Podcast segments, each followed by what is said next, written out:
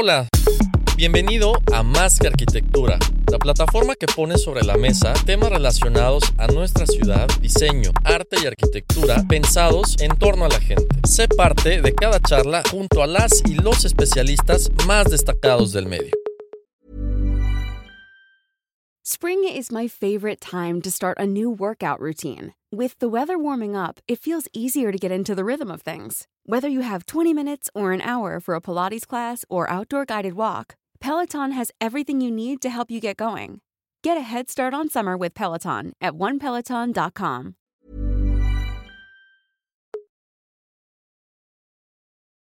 Bienvenidos a Más que Arquitectura. En este 21 de septiembre, un servidor, el arquitecto Ángel Sánchez. Javier Alonso, un gusto estar contigo aquí en la cabina, man. ¿Cómo estás? Buenas tardes, buenas tardes Ángel San, buenas tardes a todo el auditorio.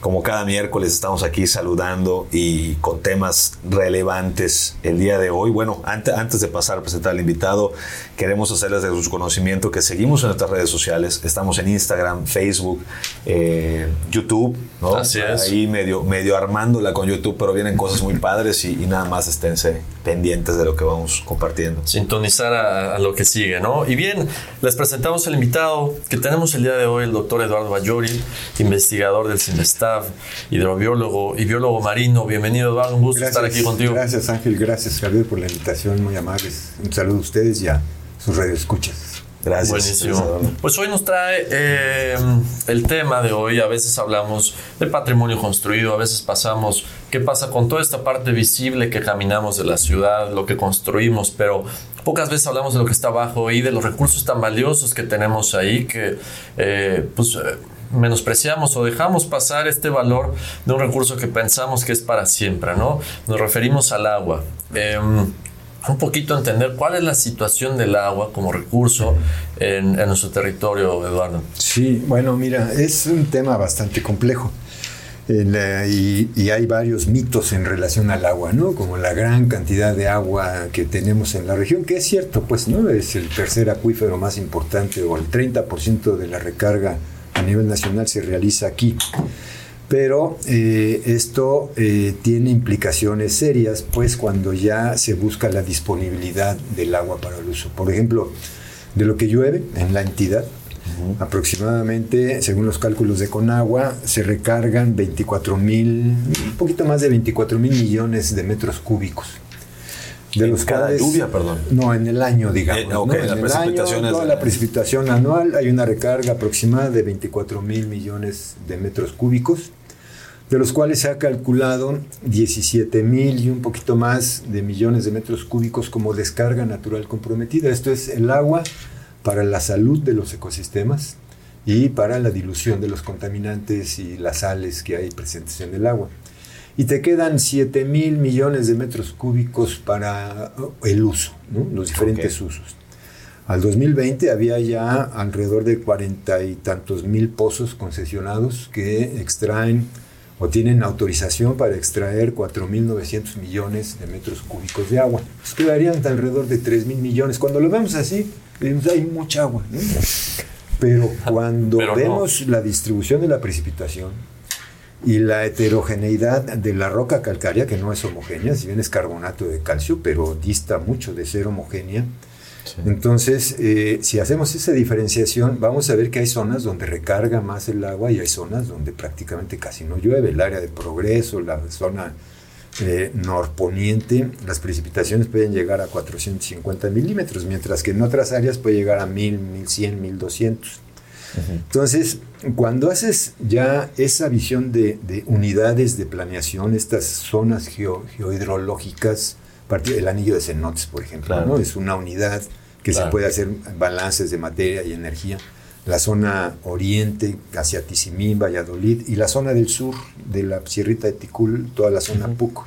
Claro. Cuando hacemos el cálculo de recarga para estas zonas, este, entonces eh, vemos que de pronto ya no se ajusta pues esta gran cantidad de agua. ¿no? Hay eh, en los últimos eh, reportes, bueno, en el programa hídrico regional se pudo observar que haciendo esta división por zonas, eh, por ejemplo, en el anillo de cenotes, eh, pues ya de la recarga y la descarga natural comprometida, eh, se está utilizando parte de esta descarga natural.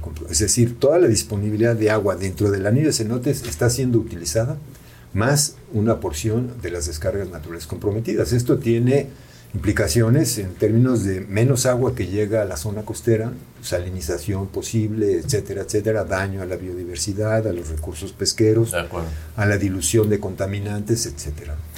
Y si a eso además le sumas las perspectivas de cambio climático, en donde se prevé una penetración de cuña marina y una elevación del nivel medio del mar, con temporadas más secas, incremento de temperatura, menos recarga, el agua dulce flota sobre agua salada.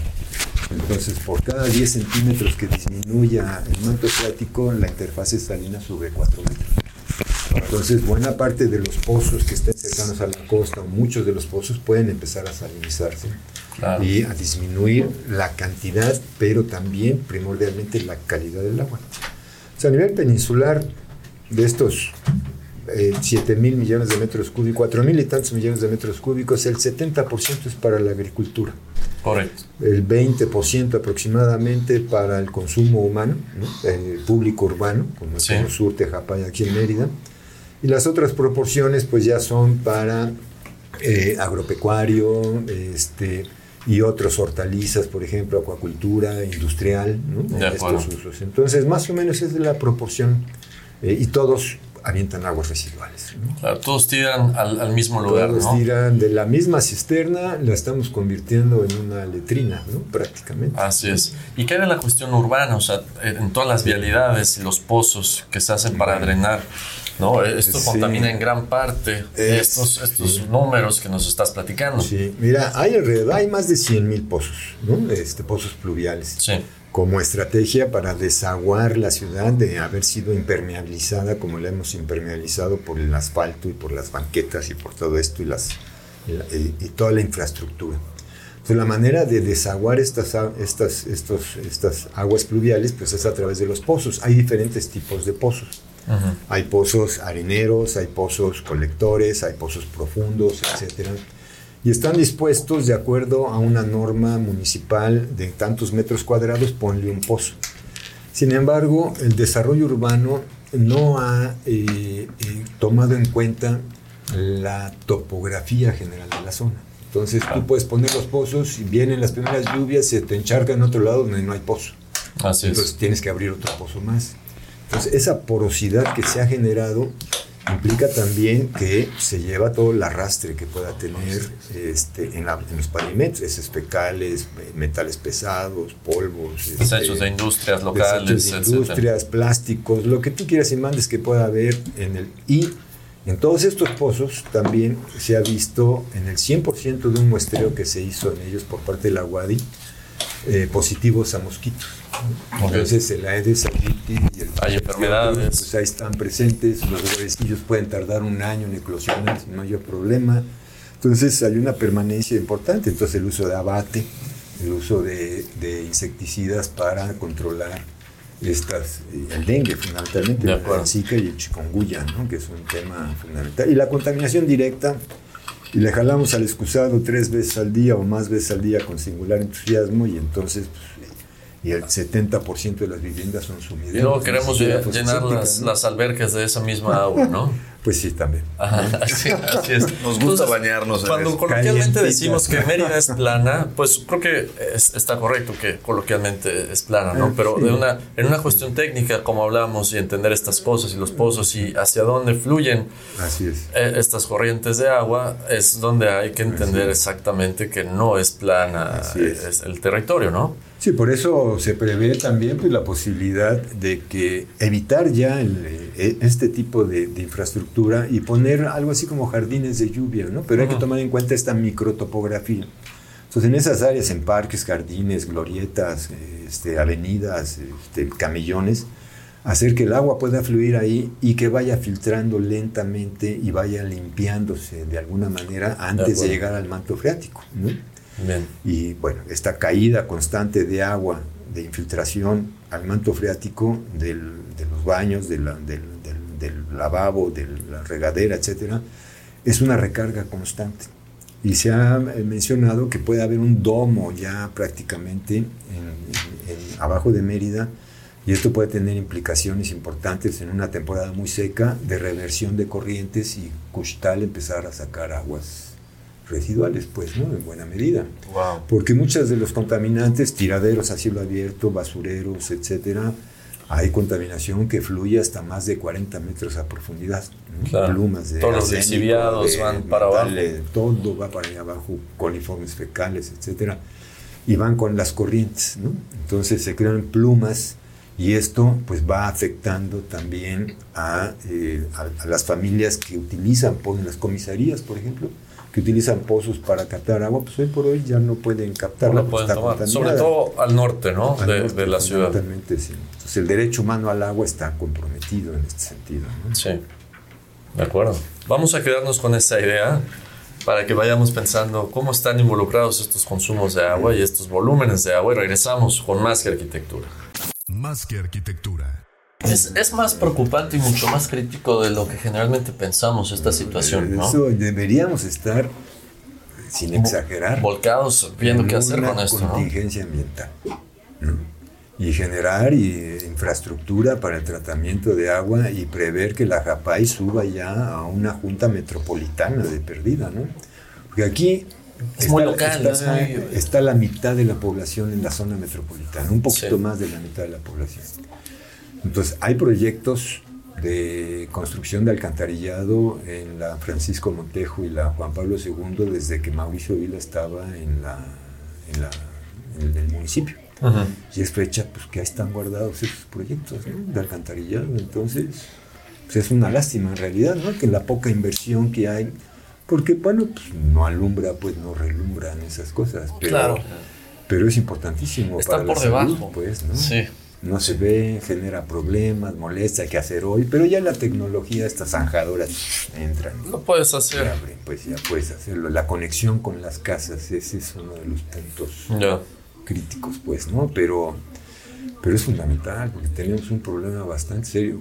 Y niños, por ejemplo, que se han hecho exámenes de orina y de sangre, tienen arsénico, tienen mercurio, tienen metales pesados en su cuerpo, pues, ¿no? Y mujeres Claro. con pesticidas. Como si habláramos de la Edad este, Media, ¿no? Una cosa así. eh, tienen pesticidas y herbicidas este, en la leche materna, entonces en la poca coordinación, en la poca coordinación que hay entre salud, por ejemplo, con, con Zagarpa, donde Zagarpa está promoviendo el uso, y bueno, y el desarrollo rural fortalecen el uso de agroquímicos. Está terrible eso. Y salud favorece el uso de lactancia, entonces, y la leche está llena de agroquímicos, por eso los niños con linfomas, con eh, este, leucemias, con una serie de enfermedades terribles. De hecho, hay muchos agroquímicos que, que yo he estado medio investigando que no están autorizados en muchos países. están prohibidos. Están ¿no? prohibidos desde hace más de cinco años. sí. Y aquí lo sigues comprando y como. aquí sigue, Como hay de estudios de la UADI que han demostrado la presencia de DDT. Y, y- y- y- y además un agroquímico, los de, las de alto espectro, tienen un proceso, o sea, inclusive tiene un proceso de, de dilución, de aplicación, de lavado del envase, de retorno del envase a botaderos especializados. ¿Y tú crees que Y te lo alguien- tiras al suelo, ¿no? Pues, y finalmente, sí, sí. Cerraron, luego- cerraron el centro de acopio que había para, Oh, mira. para los agroquímicos, ¿no? Los Sí, envases. exacto. Antes Eh, pasaban y te preguntaban, ¿no? A tu Sí, rancho. Sí, sí, sí, sí, sí. Está Sí, terrible ahora ya no, ya se cerró. Y el programa hidroregional plantea comenzar un poco esta Pues cuestión. trabajar en este sentido, pues lo del diagnóstico eh, comunitario o, o- o- o de la gente que se consultó, pues, bueno, pues plantas de tratamiento, etcétera, etcétera. Pero también se requieren procesos que fortalezcan la gobernanza, ¿no? Eh, de la participación ciudadana en el proceso de toma de decisiones. Este, Sí. Por ejemplo, estos balances de agua, pues tienen que hacerse ya a estos niveles, ya no puede seguir con ese gran balance de agua a nivel peninsular. Pensar que hay tanto y Este, pensar que todo eso está que disponible para un que- consumo. Ahora, de toda esa agua, buena parte tiene azufre, o sea, no se puede captar ¿no? en el sur. Otra parte, pues está contaminado con las sales sódico-cloruradas en la costa, entonces te queda un pedacito de agua carbonatada para consumir bien. Ahora, hay, hay, hay alternativas, como vemos, en- sobre todo en el norte de México, que traen el problema del agua. En donde tienen estos, estos recipientes que hay, Ay, ellos no, hacen sí. en sus ranchos para captar Sí, el agua agua. de lluvia. Eso está una buena alternativa. Desalinizadoras, por ejemplo, ¿no? También. Estamos de vuelta en Más que Arquitectura. Para los que van sintonizando, estamos retomando eh, los temas de recursos hídricos. Acabamos de tener eh, con el doctor Abayori un diagnóstico a manera muy general de estos volúmenes que tenemos de agua en, el territorio. A veces podemos pensar que es mucha, ¿no? Y dándonos cuenta la cual es apta para captación y consumo, bueno, vamos preocupándonos un poco más, ¿no? También eh, platicando el agua y cómo se mueve de manera subterránea eh, la, la salud o el estado de, de este recurso, pues no es para nada el óptimo. Ahora, parte de las cosas o proyectos para, para empezar a abordar esto que mencionas, Eduardo, es debería ser más crítico de lo que, de lo, que lo estamos tomando. Es el programa hidroregional. ¿Qué contempla? Bueno, mira, ahí este programa hídrico regional eh, contempla varias acciones este, derivadas también o vinculadas o alineadas con el Plan Nacional Hídrico y el Plan Nacional de Desarrollo, pero eh, este, en términos de eh, mejorar la dotación de agua, mejorar los sistemas de tratamiento, pero hay unas áreas que requieren mejorar los niveles de gobernanza, ¿no? de, de participación ciudadana en la toma de decisiones. Entonces, eh, esta visión de solamente el Consejo de Cuenca con algunos representantes usuarios y transversales que operan cada X tiempo, eh, debe de, sí, continuar, fortalecerse, pero deben fortalecerse más los órganos auxiliares vinculados a estas unidades de planeación, estas unidades hidrológicas más pequeñas Ya. y que participen en ese punto. Porque ahorita, por ejemplo, si, hiciéramos la proyección al 2050 en términos de cambio climático, con el crecimiento poblacional que se está registrando en Mérida, ¿cuánta agua de los 200 millones de metros cúbicos que hoy por hoy se ofrecen en este anillo de cenotes para el consumo de agua, cuánta más agua vamos a necesitar? ¿Cuánto le quieres dotar de agua a la gente? 150 litros al día, 200 litros al día, el mínimo necesario para poder vivir. De ese crecimiento, ¿cuánta agua vas a necesitar al 2050? De cuánta agua vas a mantener para las descargas naturales comprometidas para que los ecosistemas se mantengan en buena condición y puedas diluir los contaminantes que hoy por hoy se están presentando. Y de eso, el agua restante vas a tener que negociar entre cerveceras, porcicultores, entre este, industrias, cómo van a mejorar y hacer más eficiente el uso del agua. La agricultura es un desperdicio tremendo de agua es de, Sí. y además la contaminan enormemente por el uso de agroquímicos y el uso de fertilizantes. Y por otro lado, las actividades porcícolas que van creciendo, bueno, una granja de alrededor de 40 mil cerdos pues requiere 1.600 metros cúbicos al día, de los cuales buena parte se va a regresar eh, a- al- al subsuelo. Con a- desechos. entonces, los sistemas de tratamiento de agua deben ser obligatorios. Ya no se puede trabajar con biodigestores nada más o con este, fosas sépticas. Cuando en los pueblos del interior tenemos sumideros ¿no? o fecalismo al aire libre todavía en muchos lugares. Entonces, o hay también en el solar de las casas pues, animales de traspatio y todo eso está trasminando. ¿no? Entonces necesitamos eh, eficientar el, el tratamiento del aguas, de las aguas residuales en todos los rubros, mejorar los basureros, porque estos también, los basureros a cielo abierto, los estudios de la UADI en el exbasurero de Mérida demostraron penetraciones a más de 40 metros de contaminantes, metales pesados, agroquímicos, este, todo lo que tú quieras se va. Sí. Y eso está yéndose con las corrientes y sale a la zona costera. Entonces los peces que tú puedas estar comiendo, pues vienen con mercurio, ¿no? Claro. un lado. Y o las mareas rojas que estamos teniendo cada vez más frecuentes, no las que vienen de Holbox y de por allá, sino las que salen de aquí de, de, De de Chilam, ¿no? De Chilam, ahí es un Ok. punto de origen de diatomeas, ¿no? Pues, De acuerdo. mareas rojas que están afectando y que se están presentando y año con año ahí se producen mareas rojas pequeñas, no repercuten, pero hay producción. Entonces, bueno, necesitamos ser más eficientes, captar el agua de lluvia, mejorar los sistemas de, de- de infiltración. Hay varios pozos de captación de agua potable al interior de Mérida. Y estos pozos alrededor tienen una cantidad enorme de pozos pluviales. Entonces estás jalando agua alrededor de pozos pluviales que, están contaminados. agua que- bueno, y lo que le hacemos al agua para potabilizarla, pues es echarle cloro. Ya, nada más punto para matar a los coliformes, pero todo lo demás, pues está muy cuestionable, ¿no? El asunto. Entonces, eh, hace falta la mucho participación más trabajo, ciudadana. La participación ciudadana en el, por ejemplo, desde el domicilio, ¿no?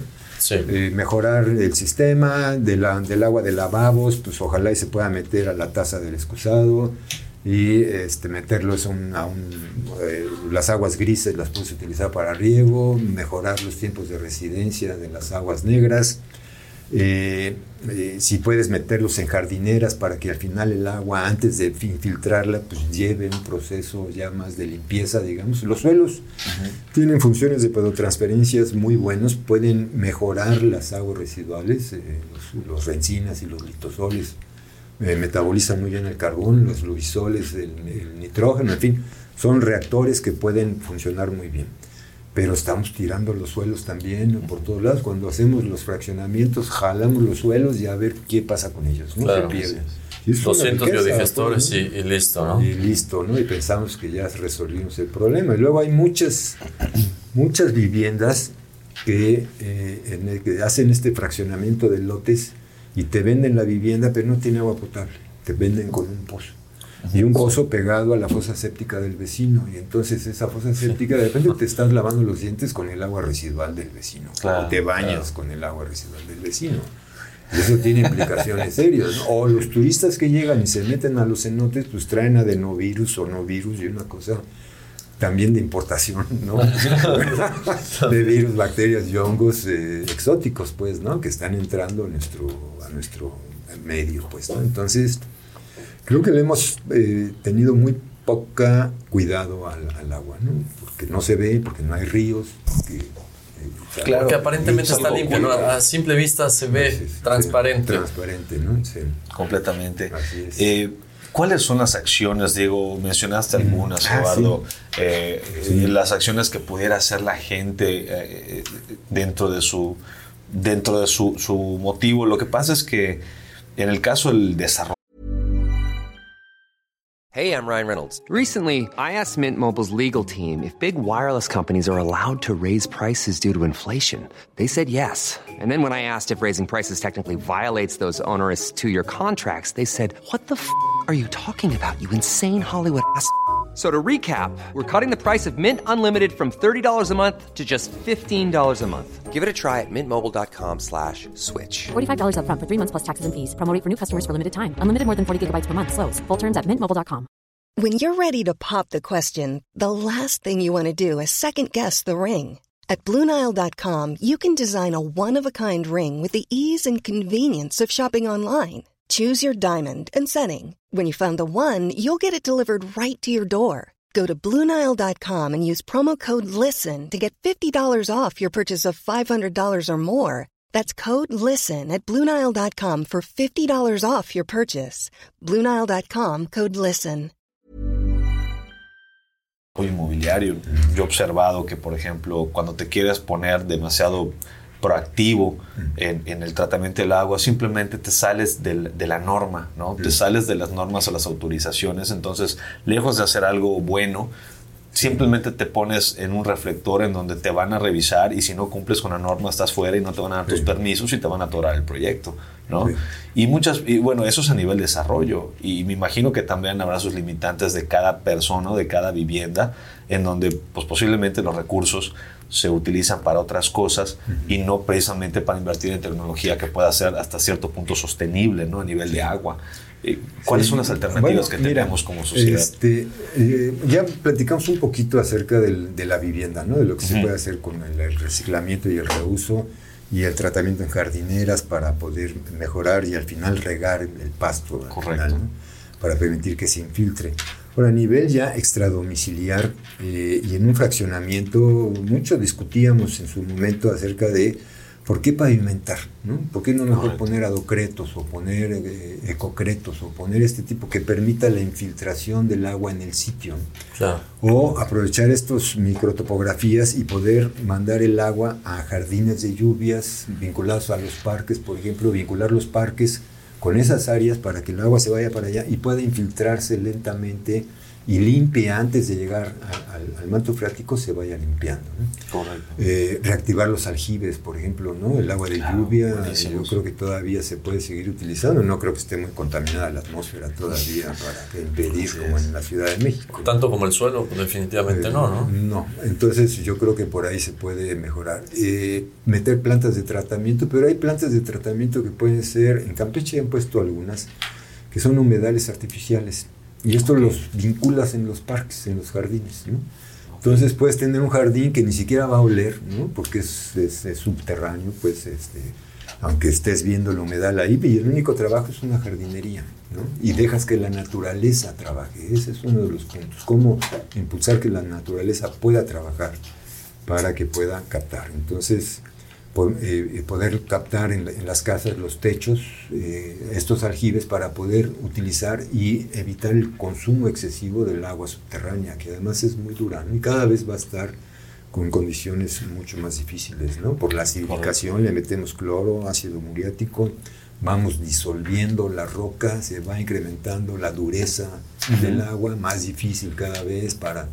Entonces necesitas meter desincrustantes y Sí. una serie de químicos para... Suavizadores, todo Y eso. cuando hablamos de suavizadores ah, para consumo, el, el agua suavizada finalmente ya no es tan suave, ¿no? También es, eh, pasa un proceso medianamente suavizador, digamos. Sí. Sí, ahora, en el caso de Yucatán tenemos tres familias de agua, ¿no? No es que toda el agua sea susceptible de poder utilizarla. En el sur están las aguas eh, eh, pues con azufre. Entonces no es muy factible poder utilizarla para consumo. Y en el caso de la zona costera, pues de toda la sódico-clorurada. Entonces la, la cálcico-carbonatada, que es la que utilizamos, pues está en la parte central.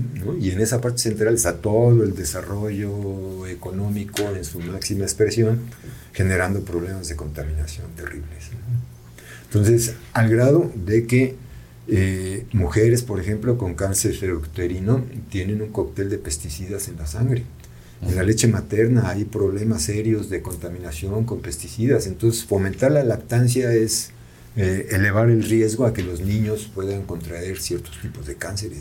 Y esto, el vínculo entre salud y desarrollo rural tiene que ser mucho, mucho más Así fuerte. es. Y obviamente, eh, eh, pues bueno, las- las- la- el instituto estatal debe generarse un instituto estatal. Hay que revisar las estructuras de, los de, Conagua y los órganos auxiliares a nivel de estas unidades, grandes unidades de planeación para que vayan trabajando. Fomentar las juntas intermunicipales, las alianzas intermunicipales para que cada municipio pueda tener eh, acción a largo plazo y no cada tres años y no tienen capacidades técnicas, humanas, financieras, este, eh, económicas para mantener Sí. una planta de tratamiento, por ejemplo. ¿no? Claro. Entonces necesitas eh, mejorar las condiciones de disponibilidad, de conocer la disponibilidad real, capacitar a todo el personal que está involucrado en los temas de gestión del agua. Este, y bueno, eh, el cambio climático y el riesgo es latente, pues ya ahí está. Jugará ¿no? una buena parte. Y ya viste en el 2020 Vamos a- cómo llovió, ¿no? Ah, exacto, y nos puede pasar eso mismo. Vamos a un sí. corte y regresamos con esta idea en Más que Arquitectura. Más que arquitectura. Que ya ahora ahí en la cota topográfica de 5 metros ya zona de riesgo de inundación. ¿Cuántos fraccionamientos no están acá en Concal, en las Américas Inundados, mismas? ¿no? inundados. Entonces les Es mandan que pipas para sacar el agua. Pues ¿cuál más? ¿Y dónde la vas a...? Sí, viene de abajo, viene ¿no? de abajo. Y eso que viene de abajo viene con coliformes y viene con toda la mezcolanza que trae ahí, ¿no? Te lo regresa a la naturaleza. Sí, es ahí te va de regreso. Sí, precisamente yo creo que es el tema con el que podemos entrar hoy. Porque- una, una duda un Entonces la poquito, dermatitis. un poquito personal. la- La, región o la manera en la que tú eliges o ele- elegiste tu, tu lugar de vivienda aquí en Mérida tiene que ver mucho con, con este criterio que estamos platicando. Cuando me vine yo a vivir acá, No, ¿A ahora. donde yo vivo bien. ahorita? Ajá. este, O sea, ¿cómo lo Pues- traduces a tu vida cotidiana? Vas a tu casa hoy y dices, chinga, hoy de lo que hablé, esta zona, esta agüita tiene un poquito de. ¿no? pues sí. Sí, tía Piquete. Este, piquete. No, pues bueno, pues es que uh, uno se va ahí adaptando un poco, pues, ¿no? O sea, Eh, No te podría decir que la mejor zona para vivir, para captar la mejor calidad de agua hacia el sur, ¿no? Claro. porque viene ahí Humán y está el- las zonas industriales y después están las zonas de porcícolas y avícolas a todo alrededor, en fin, no hay puncho para donde te puedas escapar. Ya. ¿no? Entonces, pues yo creo que más bien elige un lugar en que te genere un poco de paz. Y te, este, Y te pasa el verde, traguito. ¿no? Con mucho verde, este, en el que puedas escuchar ahí a la fauna, este, que ese es un valor que el desarrollo inmobiliario no está contemplando mucho. Hay algunos fraccionamientos, pero el, el verde te da un valor agregado en términos de paz espiritual. De, cuando tú entras a un fraccionamiento donde hay muchos árboles, luego, luego pff, sientes Sí, la sí. temperatura baja. Y, Otros te- sonidos, y todo, te- ¿no? y te, te relajas, pues entras y te relajas. Ese es un valor Sí. que mucha gente no está este, contemplando al momento de hacer las ventas inmobiliarias. Así Quiere es. sacar la mayor renta posible a, la- a los Al- 8 al por metro 20, cuadrado. no, 8 por 20, 8 por 20, 8 por 20, 8 por 20. Sí. No manches, y si fueran de 5 mejor, ¿no? Claro, si se pudieran hacer, sí, está terrible. De Entonces- 450. Te vas por la rentabilidad y no por el espacio vital que necesitas para poder tener. Y también un, pre- un tema de presupuesto, ¿no? Porque yo he visto proyectos así, es, es- estilo chiquilotes que hacen chiquititos, que la verdad no, no estamos para nada de acuerdo con esa práctica. Pero dices, de todas maneras tienes que tener un porcentaje de verde. Pero si ese porcentaje era verde, luego metes palmeritas y zacatitos, Mm, sí. pues vale para lo mismo. Ese 15% de áreas verdes Se- volvió nada. marginales, pues ya me sobró ese terrenito, ¿Cómo, cómo? te lo dejo, ¿no? Pero, pero si, si tuvieras ese 15%, pero le metes dinero, trae, te traes árboles de porte alto, le metes ahí un, un- arbustos, le metes- entonces ya sí, sí se o haces siente. las banquetas un poco más amplias y cuando menos pones en las banquetas. ¿no? Exactamente. Porque Sí. eso te crea un microclima también. Sí. Y no, y que no vaya esta vegetación en, en la caseta de acceso nada más, ¿no? Para que se vea. para fachadas. Sí. Sí, Porque además tener un, un microclima también implica un menor uso de aires acondicionados. ¿no? Y viene un ahorro también ahí significativo, pues, ¿no? Cambios climáticos y etcétera, etcétera. Pero por las fugas de, de- No sé si todavía siguen utilizando fluorocar- fluorocarburados, ¿no? Los aires acondicionados, que es un Ya, eh, creo que de sí, efecto sí. invernadero perdóname, hoy estás haciendo todo el El R. ¿Cómo se llama? y vuelta para los tiempos. R4, ¿no? ¿Cómo le llaman Sí, esa? ya no me acuerdo. Está el metano, está el, el amonio, están varios, ¿no? Que están calentando. Estamos de vuelta en Más que Arquitectura. Para los que van sintonizando este bloque, eh, hablando de cómo utilizar el agua, qué, qué métodos, además de, de nuestra propia vida en, en la casa, podemos usar para esto, cómo están eh, los programas hidrorregionales en, en- en este asunto que están atacando eh, Eduardo. Ahora, ¿Qué más podemos hacer? ¿Qué más hay? La organización para la gestión del agua, eh, cómo están el tema de recursos. También me imagino, esto puede- podría ser negocio en un momento, ¿no? ¿Por qué no hay también gente po- poniendo atención a, a eso? Sí, eh, mira, ahí hay una oportunidad enorme, ¿no? En, en realidad, eh, en el sentido de, por ejemplo, eh, las aguas de, de fosas sépticas, los lodos de fosas sépticas y aguas de Nixtamal se tiraban en unas lagunas de oxidación en, la- en el, en el- en el ex basurero de Mérida, donde está el CRIT. Sí. Se logró cerrar y se construyó una planta de tratamiento. Y ahí se llevan esas aguas. Pero eso es nada más en Mérida. Y todo lo demás no hay quien... eh, En el área Tizimín, por metropolitana, ejemplo, pues van y buscan una zascavera por ahí para tirar todas esas aguas, porque no hay dónde. ¿no? Sí. En el relleno sanitario no se permite tirar esas aguas. O las aguas de grasa, ¿no? de, los, de las De restaurantes, de las frituras, trampas, de, las- de- de todo eso. este, no hay dónde tirarlo, entonces a veces se hacen trampas, se pone una cubetita con agua buena, llega el que prueba, dice, ah, bueno, sí, a ver, tíralo allá, está buena el agua, y cuando sale, sale como una pasta dental así, y cae en la planta de tratamiento y se te echa a perder. Entonces tienen que cerrar, tienen que eh, limpiar y hacer una serie De de acuerdo. cosas. Entonces, eh, a los piperos, por ejemplo, se les decía, bueno, ¿por qué no ponen ustedes una planta de tratamiento? Cobran y operan la planta de tratamiento y ustedes... Y bueno, fue un poco difícil, pero a lo mejor se requiere que la autoridad municipal tenga mayor participación. Es una obligación. Y, y, y- y la, y la iniciativa privada, pues hay muchas empresas que construyen Sí. plantas de tratamiento de chile dulce cacahuate o de, de, de- de humedal artificial. Y pudiera haber ahí actividades, no solamente en Mérida, en todo, en todo el estado, pues que podamos hacer un saneamiento importante. Y tiene que haber un programa gubernamental para atender esos puntos eh, de, contaminación, pues, del agua, porque eh, pues tal vez ahorita no nos demos mucha cuenta, pero, pero más adelante nuestros hijos, eh, la perspectiva que viene al 2005, 2030, 2050, esos 20 años, van a ser años muy críticos, ¿no? en realidad. Ya, de tomar acción, De porque tomar ahorita definitivamente van a venir años muy secos, este, tormentas muy grandes eh, y va a haber una variabilidad climática enorme que si no estamos preparados, este, el, el agua que vamos a tener del subsuelo eh, va a ser muy difícil de tratar y las aguas embotelladas se van a encarecer eh, tremendamente y habría que ver exactamente qué calidad, igual te están vendiendo agua destilada, ¿no? Claro. Entonces, este, Ahora que tienen cero todo, está cañón. ¿no? pues sí, y eso te genera pérdidas. Cuando, si tú te tomas agua destilada, te chupa todos los minerales, te agarra Es ósmosis inversa, ¿no? Sí, Sí, sí, Entonces sí, te- acabas todo te- te deshidrata. Sí, te deshidrata. ¿no? Entonces, sí es un tema. Deberíamos de estar en una situación de contingencia, y esto lo digo en serio, pues, ¿no? Con, con seriedad y con responsabilidad. Deberíamos estar en una situación de contingencia ambiental para tratar y este- estos temas y aplicar programas específicos para el saneamiento integral de- del estado de Yucatán. No, No podemos seguir De así más tiempo porque los niños eh, con mercurio, con, este, con metales pesados, las mujeres, y bueno, y los problemas testiculares también, de deformaciones, eh, Sí.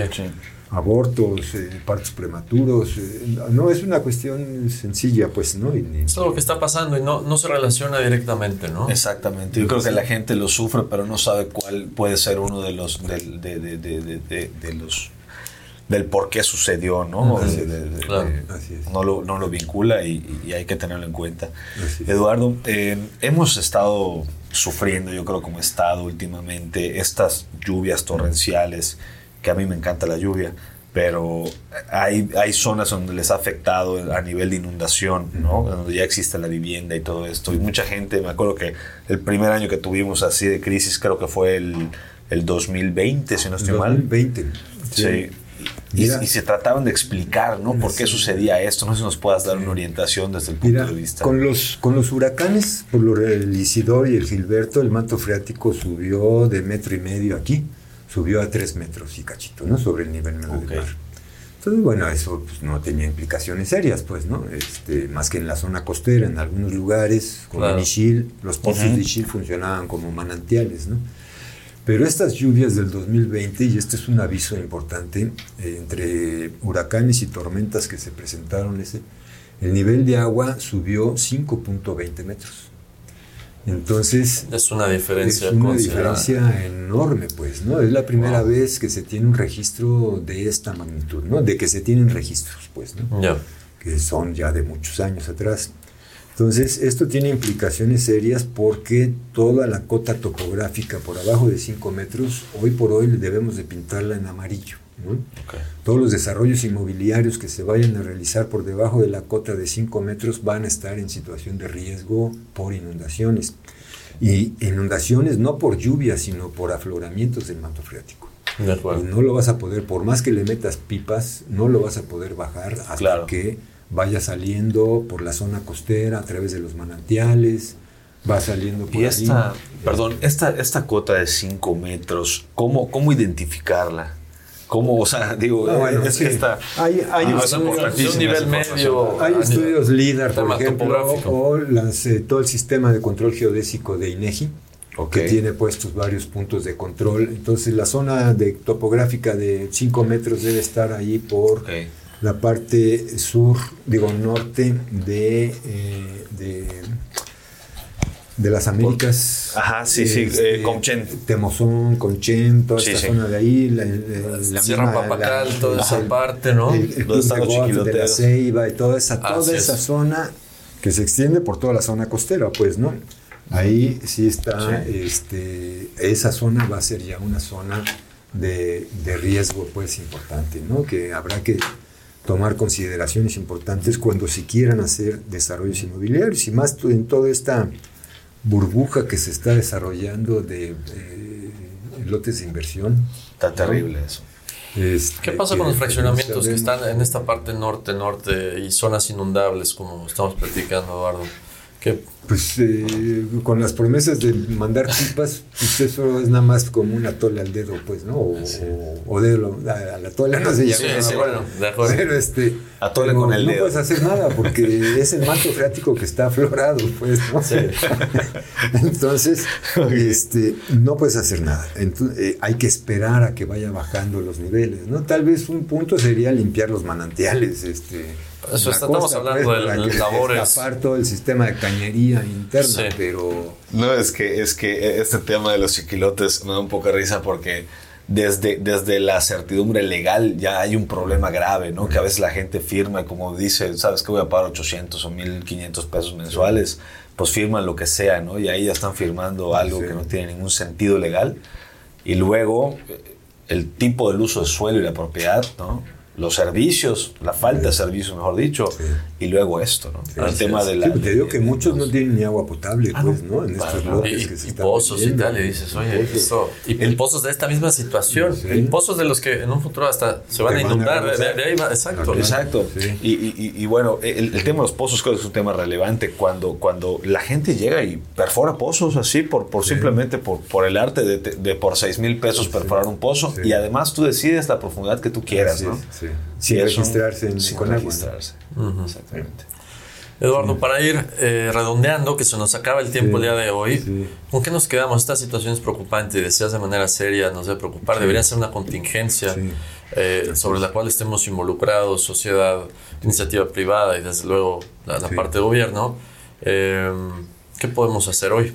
Pues mira, por un lado es eh, revisar la disponibilidad de agua realmente. eh, eh, tal vez hay, hay un comité técnico de aguas subterráneas en el anillo de cenotes, que es hoy por hoy una de las áreas críticas. Lo mismo el sur, por toda la captación de agua para Claro, riego. y, y que va, hacia la costa, sí. Y empezar a discutir ahí el derecho humano al agua al 2050, asegurarlo, las descargas naturales comprometidas y el agua restante hay que negociarla entre los diferentes usuarios, pues, ¿no? Y cómo hacer más eficiente, eficientizar el riego, eh, a- hacer mucho más eficiente el reuso del agua en las industrias, este, en todos lados, eh, en las viviendas, cómo empezar a establecer normas específicas para el reuso del agua en las viviendas, por ejemplo. ¿no? Sí. eh, que, que permita utilizar las aguas grises eh, para captar aguas para el baño y de ahí establecer jardineras que permitan el riego final y no y evitar en lo máximo que se pueda todo vaya infiltración.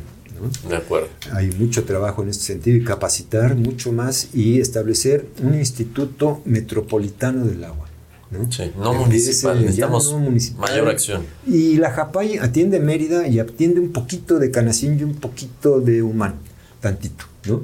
Pero eh, el crecimiento que se está dando es en toda esta área. Entonces Japay debería de transformarse, es inconstitucional además, pero bueno, debería transformarse en un instituto metropolitano ahora que hubo ya un acuerdo de conurbación entre los diferentes municipios metropolitanos, Sí. que se levante un instituto y que ese instituto sea el que se haga cargo de la operación del agua potable y del tratamiento del agua potable. Si hacemos eso, en el corto plazo, podemos asegurar que la mitad de la población, en principio, puedan tener mejores condiciones y después trabajar al mismo tiempo en las otras áreas Proyectos más grandes. del, del- del Estado. ¿no? Por lo menos en las ciudades más grandes empezar a trabajar con sistemas de tratamiento de todo tipo de agua.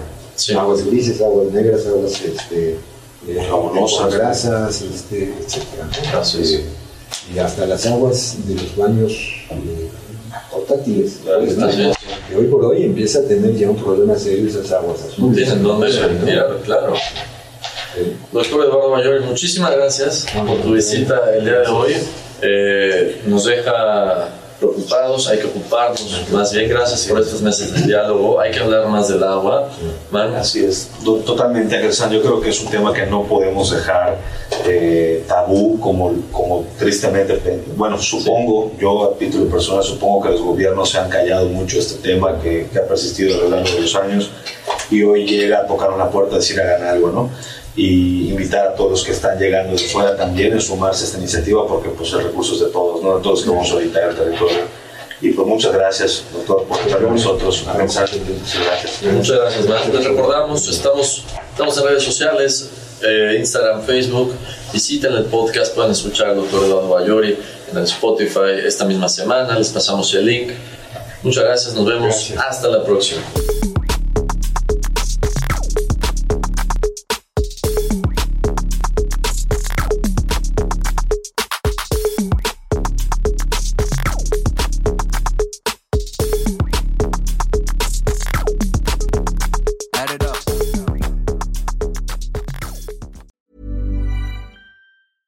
Hey, folks, I'm Mark Marin from the WTF Podcast, and this episode is brought to you by Kleenex Ultra Soft Tissues, your ally to help tackle your allergy symptoms this season. I love the change of seasons, but nobody loves pollen and all those other things floating in the air that make you sneeze during this nice weather. Kleenex Ultra Soft Tissues are hypoallergenic and allergist approved, so fight back against watery eyes and runny noses without worrying about irritating your skin. For this allergy season, grab Kleenex and face allergies head on.